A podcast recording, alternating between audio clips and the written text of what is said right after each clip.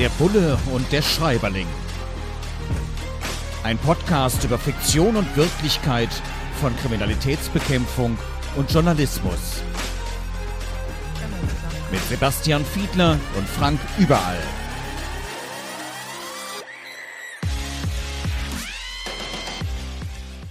Herzlich willkommen, eine neue Folge von Der Bulle und der Schreiberling, der Podcast, wo wir uns anschauen, wie ist das eigentlich mit der Realitätsdarstellung unserer Berufe, also Kriminalistik und Journalismus in der Bestsellerliteratur. Heute schauen wir auf Tanja Weber und Betongold. Es geht um einen ehemaligen Mordermittler, der aber irgendwie nicht so richtig die Finger vom Mord ermitteln lassen kann.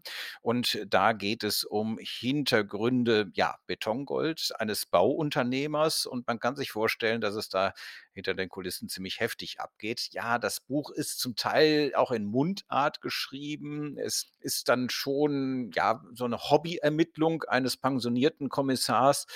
Manchmal plätschert das Buch ein bisschen hin, aber trotzdem, es gibt viele spannende Aspekte, die ich besprechen möchte mit Sebastian Fiedler, unserem Bullen hier im Podcast. Heute, Sebastian. Hallo Frank. Und mein Name, genau, Frank, ist Frank überall der Schreiberling. In diesem Buch Betongold, erschienen bei Hoffmann und Kampe, wird dann auch beschrieben, dass dieser Kommissar, der jetzt mittlerweile pensioniert ist, bei den Olympischen Spielen in München beobachtet hat, wie da es Terrorismus gab und dass das der Punkt war, wo er sich entschieden hat, der Sepp, also er selbst, wird zur Polizei gehen. Wann war denn bei dir sozusagen die Initialzündung, dass du gesagt hast: „Ich werde nicht Feuerwehrmann wie Grisou der kleine Drache, sondern ich werde Polizist?“ Das war rund ums Abitur tatsächlich im Jahr 1993 da habe ich verschiedene Dinge gegeneinander abgewogen, also viele Optionen, Studiengänge, habe mich äh, damals informiert, welche Berufe alle so in Betracht kommen könnten. Und naja, und das machte mich irgendwie sehr neugierig. Ich hatte da vorher eigentlich nie so recht drüber nachgedacht, aber es machte mich neugierig, die Inhalte, die zunächst einmal im Rahmen der Ausbildung vermittelt worden sind. Später konnte man auch noch ein Studium machen bei der Polizei das war nicht von langer Hand geplant. Ich kenne solche Kolleginnen und Kollegen, die gesagt haben, im Prinzip, die wollten schon ganz, ganz frühzeitig eigentlich irgendwie schon immer mal zur Polizei. Das äh, war bei mir tatsächlich nicht so, sondern ist erst rund ums Abitur. Bei mir ist der Gedanke aufgekommen. Ja, bei mir hat es angefangen mit äh, erstmal Klassenzeitung, dann Schülerzeitung. Ich hatte einen äh, guten Freund bei mir in der Schule, der konnte gut Comics zeichnen. Das konnte ich gar nicht. Aber ich meinte, ganz gut schreiben zu können. Und ähm, so haben wir uns zusammengetan. Das hat witzigerweise angefangen mit so Zettelchen, die wir uns durchgegeben haben, durch die Reihen in der Klasse und die haben die anderen immer aufgemacht. Es dauerte immer unglaublich lang, bis der Zettel des anderen dann da war. Und dann haben wir irgendwann gesagt, komm, wenn das sowieso alle lesen, dann machen wir daraus eine Klassenzeitung. Daraus ist dann eine Schülerzeitung für die ganze Schule geworden und so hat sich das dann fortgetragen, weil es einfach Spaß gemacht hat. In der Tat, also es hat bei mir sehr, sehr früh, also auch deutlich vor dem Abitur angefangen. Jetzt in dieser Geschichte Betongold von Tanja Weber in diesem Kriminalroman wird dann auch darüber reflektiert, ob es jetzt der Fundort ist oder der Tatort und dann die Hauptfigur sagt, ach, geht mich ja eigentlich nicht mehr so richtig was an, weil ich ja raus bin. Aber der Unterschied Fundort und Tatort, das, ich komme ja auch aus der Wissenschaft und präzise Begrifflichkeiten zu definieren, ist ja manchmal nicht ganz unwichtig. Und ich kann mir vorstellen, dass Fundort nicht immer unbedingt gleich Tatort sein muss und dass das für euch Kriminalisten durchaus äh, ziemlich relevant ist, wenn das möglicherweise auch falsch im Protokoll später steht und vor Gericht falsch vorgetragen wird. Ja, ich weiß, was du meinst, aber per Definition ist es natürlich so, dass Tatort alle Orte sind, wo der Täter eigentlich gehandelt hat und am Fundort hat er mit hoher Wahrscheinlichkeit. Es muss nicht so sein, aber es kann auch identisch sein. Aber ich glaube, worauf du so ein bisschen abspielst, ist, ob tatsächlich an der Stelle, wo eine Leiche gefunden wurde, auch tatsächlich das Verbrechen stattgefunden hat, also ob dort auch das Tötungsdelikt stattgefunden hat. Und das geht natürlich häufig auseinander. Also nimm mal den Fall einer Wasserleiche, die irgendwo angespült wird, dann ist es mit hoher Wahrscheinlichkeit eben so, dass das weder noch, also das ist dann mm, auch im erweiterten Sinne möglicherweise eben nicht der Tatort.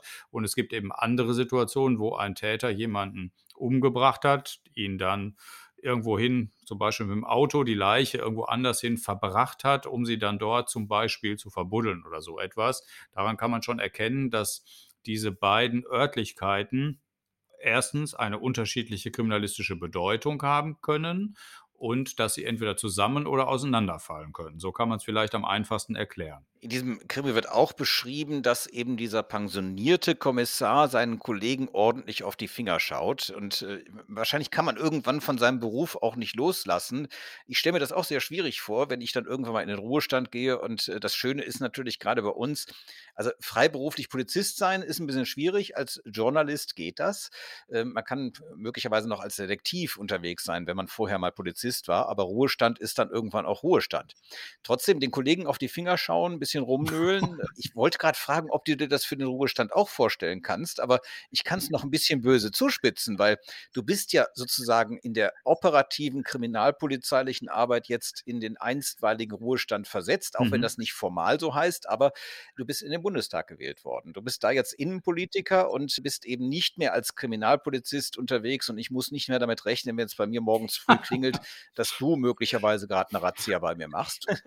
Passiert jetzt im Moment nicht mehr, aber wie groß ist denn deine Neigung, Kollegen auf den Fingern zu schauen und sozusagen den Schiedsrichter zu machen und so ein bisschen wie die alten Herren aus der Muppets Show vom Balkon? Äh, nee, Jungs, das müsste aber anders machen. Also ich würde mir echt wünschen, da wir ja befreundet sind, dass du mir rechtzeitig Bescheid sagst, wenn ich mich so verhalte und mich ein bisschen wachrüttelst. Ich hoffe, das ist nicht der Fall, dass ich wie Waldorf und Stettler von der Bühne oben runter rufe. Aber nichtsdestotrotz ist es natürlich schon ein Stück weit so, dass ich mir vielleicht nicht auf so einer konkreten Ermittlungsebene, aber so ganz allgemein natürlich schon Polizeiarbeit angucke und hin und wieder durchaus mal kritisch auf Polizeiarbeit schaue. Und das kann man durchaus durch aktuelle Beispiele unterlegen, damit das nicht so abstrakt bleibt. Ich gucke natürlich schon so ein bisschen drauf, wie früh oder spät, wie niederschwellig oder nicht Polizeieinheiten in unterschiedlichen Bundesländern früh oder spät gegen diese Corona-Demos vorgehen. Das ist für mich schon ein Thema und das sehe ich dann schon durchaus kritisch, wenn man die zu lange gewähren lässt. Das ist vielleicht ein allgemeines Beispiel, das ich dir ganz konkret hier geben kann. Da gucke ich durchaus schon kritisch hin und frage mich schon, hm, na gut, ist das jetzt eigentlich gut oder schlau? Ist das eine gute Taktik, die hier lange gewähren zu lassen? Ich meine, nein, um bei dem konkreten Beispiel zu bleiben. Also auf dieser Ebene will ich dir durchaus recht geben. Gucke ich durchaus schon mit einer kritischen Brille auf Polizeiarbeit, versuche aber immer noch, mich noch gedanklich in die Uniform oder in den Kollegen oder in die Kollegin hineinzuversetzen. In der Tat, da ist es mit der Toleranz bei mir auch so eine Sache, weil also wenn ich auf dem Weihnachtsmarkt vor ein paar Wochen gegangen bin oder auf Veranstaltungen und so, natürlich Polizei oder Ordnungsamt dann den 2G-Status entsprechend überprüfen, auch den Personalausweis noch haben möchten. Okay, finde ich sinnvoll, finde ich richtig, dass dann möglicherweise auch Bußgelder verhängt werden, wenn man sich nicht entsprechend legitimieren kann. Richtig, wenn ich auf der anderen Seite dann aber Tausende sehe, die ganz vorsätzlich eng zusammenstehend äh, dort demonstrieren und sagen, das interessiert uns alles nicht und da unternimmt der Staat einfach gar nichts, dann frage ich mich natürlich schon, was soll das hier eigentlich alles? Also in der Tat, äh, da kann ich deine Kritik nachvollziehen.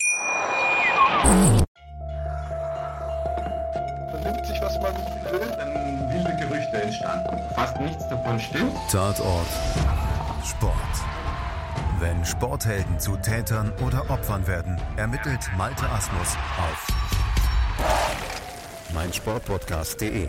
Folge dem True Crime Podcast, denn manchmal ist Sport tatsächlich Mord. Nicht nur für Sportfans.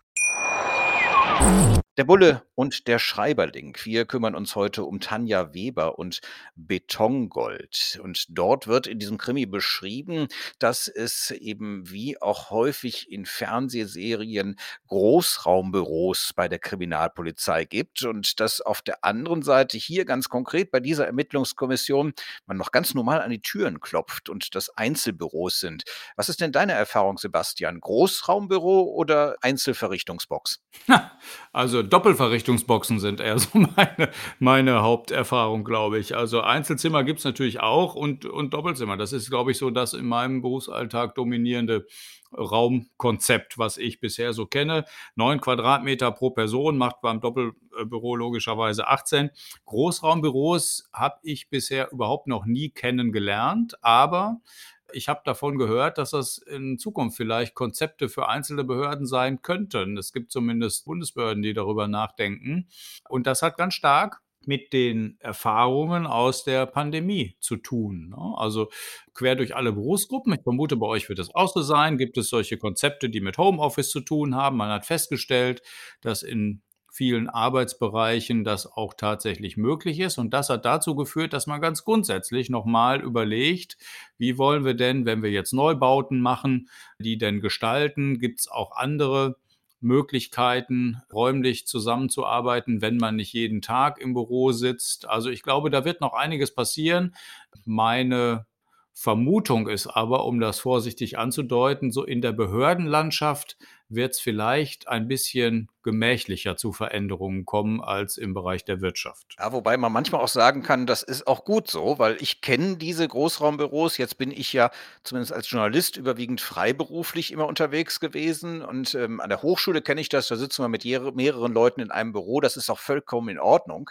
Aber im Journalismus ähm, stelle ich in der Redaktion eben diesen Trend fest zu den Großraumbüros.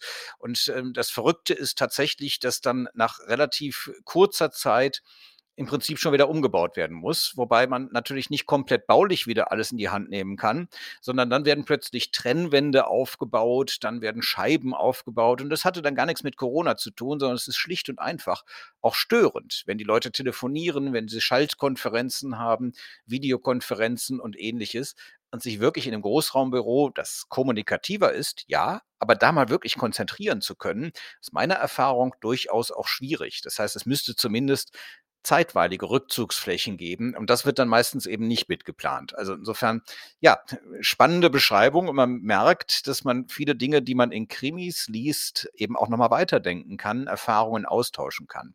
Eine Erfahrung ist beispielsweise auch die, die hier beschrieben wird, dass der pensionierte Kommissar, der sich übrigens Smokey nennt, warum, da kommen wir gleich nochmal kurz drauf, ähm, einfach nochmal die Orte abklappert, wo ein mutmaßlicher äh, Täter, ein Verdächtiger so seine Finger im Spiel hatte. Wir reden ja über den Bereich der Wirtschaftskriminalität hier. Und äh, ich kann das gut nachvollziehen. Also ich nenne es immer das Reporterglück. Manchmal geht man einfach nochmal durch die Gegend, schaut sich die Objekte an, guckt, wer da so rumläuft, wie die Gegebenheiten sind und spricht vielleicht auch einfach mal Menschen an. Und oft hat man dabei ein unglaubliches Glück, dass man über Menschen stolpert, die man sonst eigentlich gar nicht im Plan gehabt hätte, die einem plötzlich irgendwas erzählen. Insofern, in unserem Beruf macht das oft Sinn, sich mal treiben zu lassen, mal ein bisschen ja, spazieren zu gehen, sich durch die Bilder, die Situationen vor Ort einfach ein Stück weit inspirieren zu lassen. Äh, jetzt hat der pensionierte Kommissar da natürlich Zeit für. Ist das denn auch Gegenstand von Polizeiarbeit? Du warst eben auch in der Wirtschaftskriminalität unterwegs. Äh, ist man da auch einfach schon mal die Gebäude abgegangen, hat sich mal angeschaut, um was geht es hier eigentlich und sich inspirieren lassen? Kaum. Also, und zwar deswegen, du hast das ja gerade schon vorsichtig angedeutet, weil es müssen einfach die zeitlichen Ressourcen dafür vorhanden sein, um sich das erlauben zu können. Aber so wie ich die aktuelle Situation gerade bewerte, fehlt mir dafür tatsächlich die Fantasie. Ne? Also, weil es muss ja auch noch die übrige Arbeit bewerkstelligt werden, die häufig daraus besteht, dass eben Dinge, die schon beschlagnahmt worden sind, ausgewertet werden müssen. Das können Akten sein, das können Datenbestände sein, es können Telefonkommunikationsverbindungen sein und Inhalte sein. Also da ist sehr, sehr viel an Fleißarbeit zu leisten. Und dann ist es im Alltag häufig so, dass eben diese Gelegenheiten fehlen. Woran ich mich erinnern kann, und das ist vielleicht ein Beispiel dafür, was in diese Richtung geht. Wir haben mal bei einer äh, größeren Bank über einen längeren Zeitraum durchsucht, haben uns dort in den Räumlichkeiten länger aufgehalten, weil wir von dem dann äh, folgenden Vorstand da auch die Genehmigung zu bekommen hatten. Und da geschieht es natürlich schon so, dass man dann handelnde Personen etwas intensiver kennenlernt, dass man weiß, wer wo in welchem Vorzimmer arbeitet, wer in welcher Abteilung ist und lernt die Menschen auf diese Weise ein bisschen besser kennen.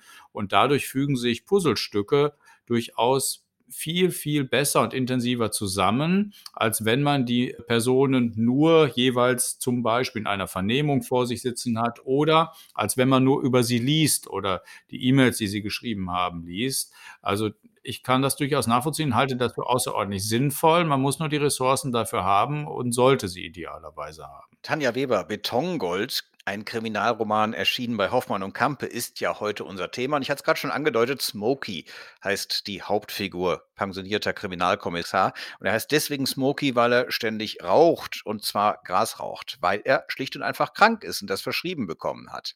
Jetzt bist du ja mittlerweile als Innenpolitiker unterwegs. Du warst lange Zeit Kriminalpolizist, dann Vorsitzender des Bundes Deutscher Kriminalbeamter. Das ist ja der Grund, warum du unser Bulle hier im Podcast bist, weil du so viel Erfahrung mitbringst. Aber jetzt jetzt machst du sozusagen Kriminalpolitik. Und die Koalition, die sich da zusammengefunden hat, du sitzt für die SPD im Bundestag, also Regierungspartei jetzt. Und äh, man hat sich entschieden, dass man zumindest liberaler umgehen möchte mit sogenannten leichten Drogen, also mit äh, Cannabis beispielsweise, also mit dem Rauchen beispielsweise bei einer Krankheit, aber nicht nur bei einer Krankheit. Das ist ja etwas, was in Polizeikreisen durchaus umstritten ist.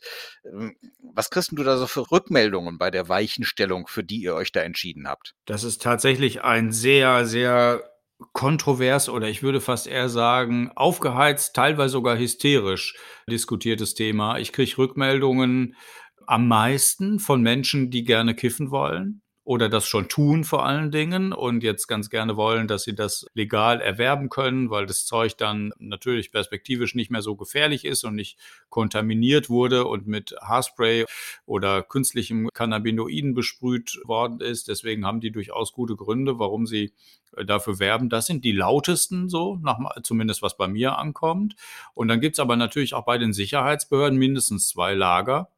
Es gibt äh, die einen, die schon seit langer Zeit sich intensiv damit beschäftigen und sagen, hm, wir müssen unsere Strategien mal ganz grundsätzlich überdenken und fragen sich, ob das alles irgendwie so sinnvoll ist, wie die Bekämpfung bisher gelaufen ist. Und es gibt die anderen, die große Skepsis mit sich tragen, weil sie Sorge dafür haben, dass dann im Zweifel mehr konsumiert wird, weil wir nicht so genau wissen, was passiert dann mit der organisierten Kriminalität. Das ist ein Teil der Skepsis, die ich übrigens teile, zumindest ich, wo, ich, wo ich sage, wir müssen vorsichtig sein, weil wir sehen müssen, dass es hier um milliardenschwere Märkte geht, die dann anschließend der Staat ja übernehmen möchte. Und wenn die Märkte der, die illegalen Märkte der organisierten Kriminalität knapper werden, dann könnte es zu Verteilungskämpfen kommen. Und das geschieht in der organisierten Kriminalität nicht vor Gericht, sondern im Zweifel mit Gewalt. Und deswegen gibt es noch sehr, sehr viele Dinge, die da zu bedenken sind, wenn es dann dazu kommt, dass konkretes Gesetz äh, auf den Tisch muss. Karl Lauterbach wird da ja als Bundesgesundheitsminister einen Gesetzentwurf vorlegen müssen, der dann im Bundestag diskutiert wird. Ich freue mich tatsächlich ernsthaft darauf, an dieser Stelle dann auch mal viele Argumente nochmal ins Feld zu führen. Und ich bin mal sehr gespannt, wie genau im Detail hinterher das Gesetz in Deutschland dann aussehen wird. Und da sehen wir, manchmal gibt es Aspekte, die hochaktuell sind in der aktuellen Kriminalliteratur. Wir haben uns unterhalten über Tanja Weber und Betongold, erschienen im Verlag Hoffmann und Kampe. Und das war's für diese Ausgabe wieder. Folgt uns auf Twitter, auf Facebook, auf Instagram, der Bulle und der Schreiberling und vor allem in 14 Tagen hier bei meinpodcast.de oder auf den anderen Podcast-Portalen. Hört euch wieder an, was wir zu besprechen haben zu dem nächsten Werk, wo der Bulle und der Schreiberling ihren Blick auf einen Krimi legen. Der Bulle und der Schreiberling. Ein Podcast über Fiktion und Wirklichkeit von Kriminalitätsbekämpfung und Journalismus. Mit Sebastian Fiedler und Frank Überall.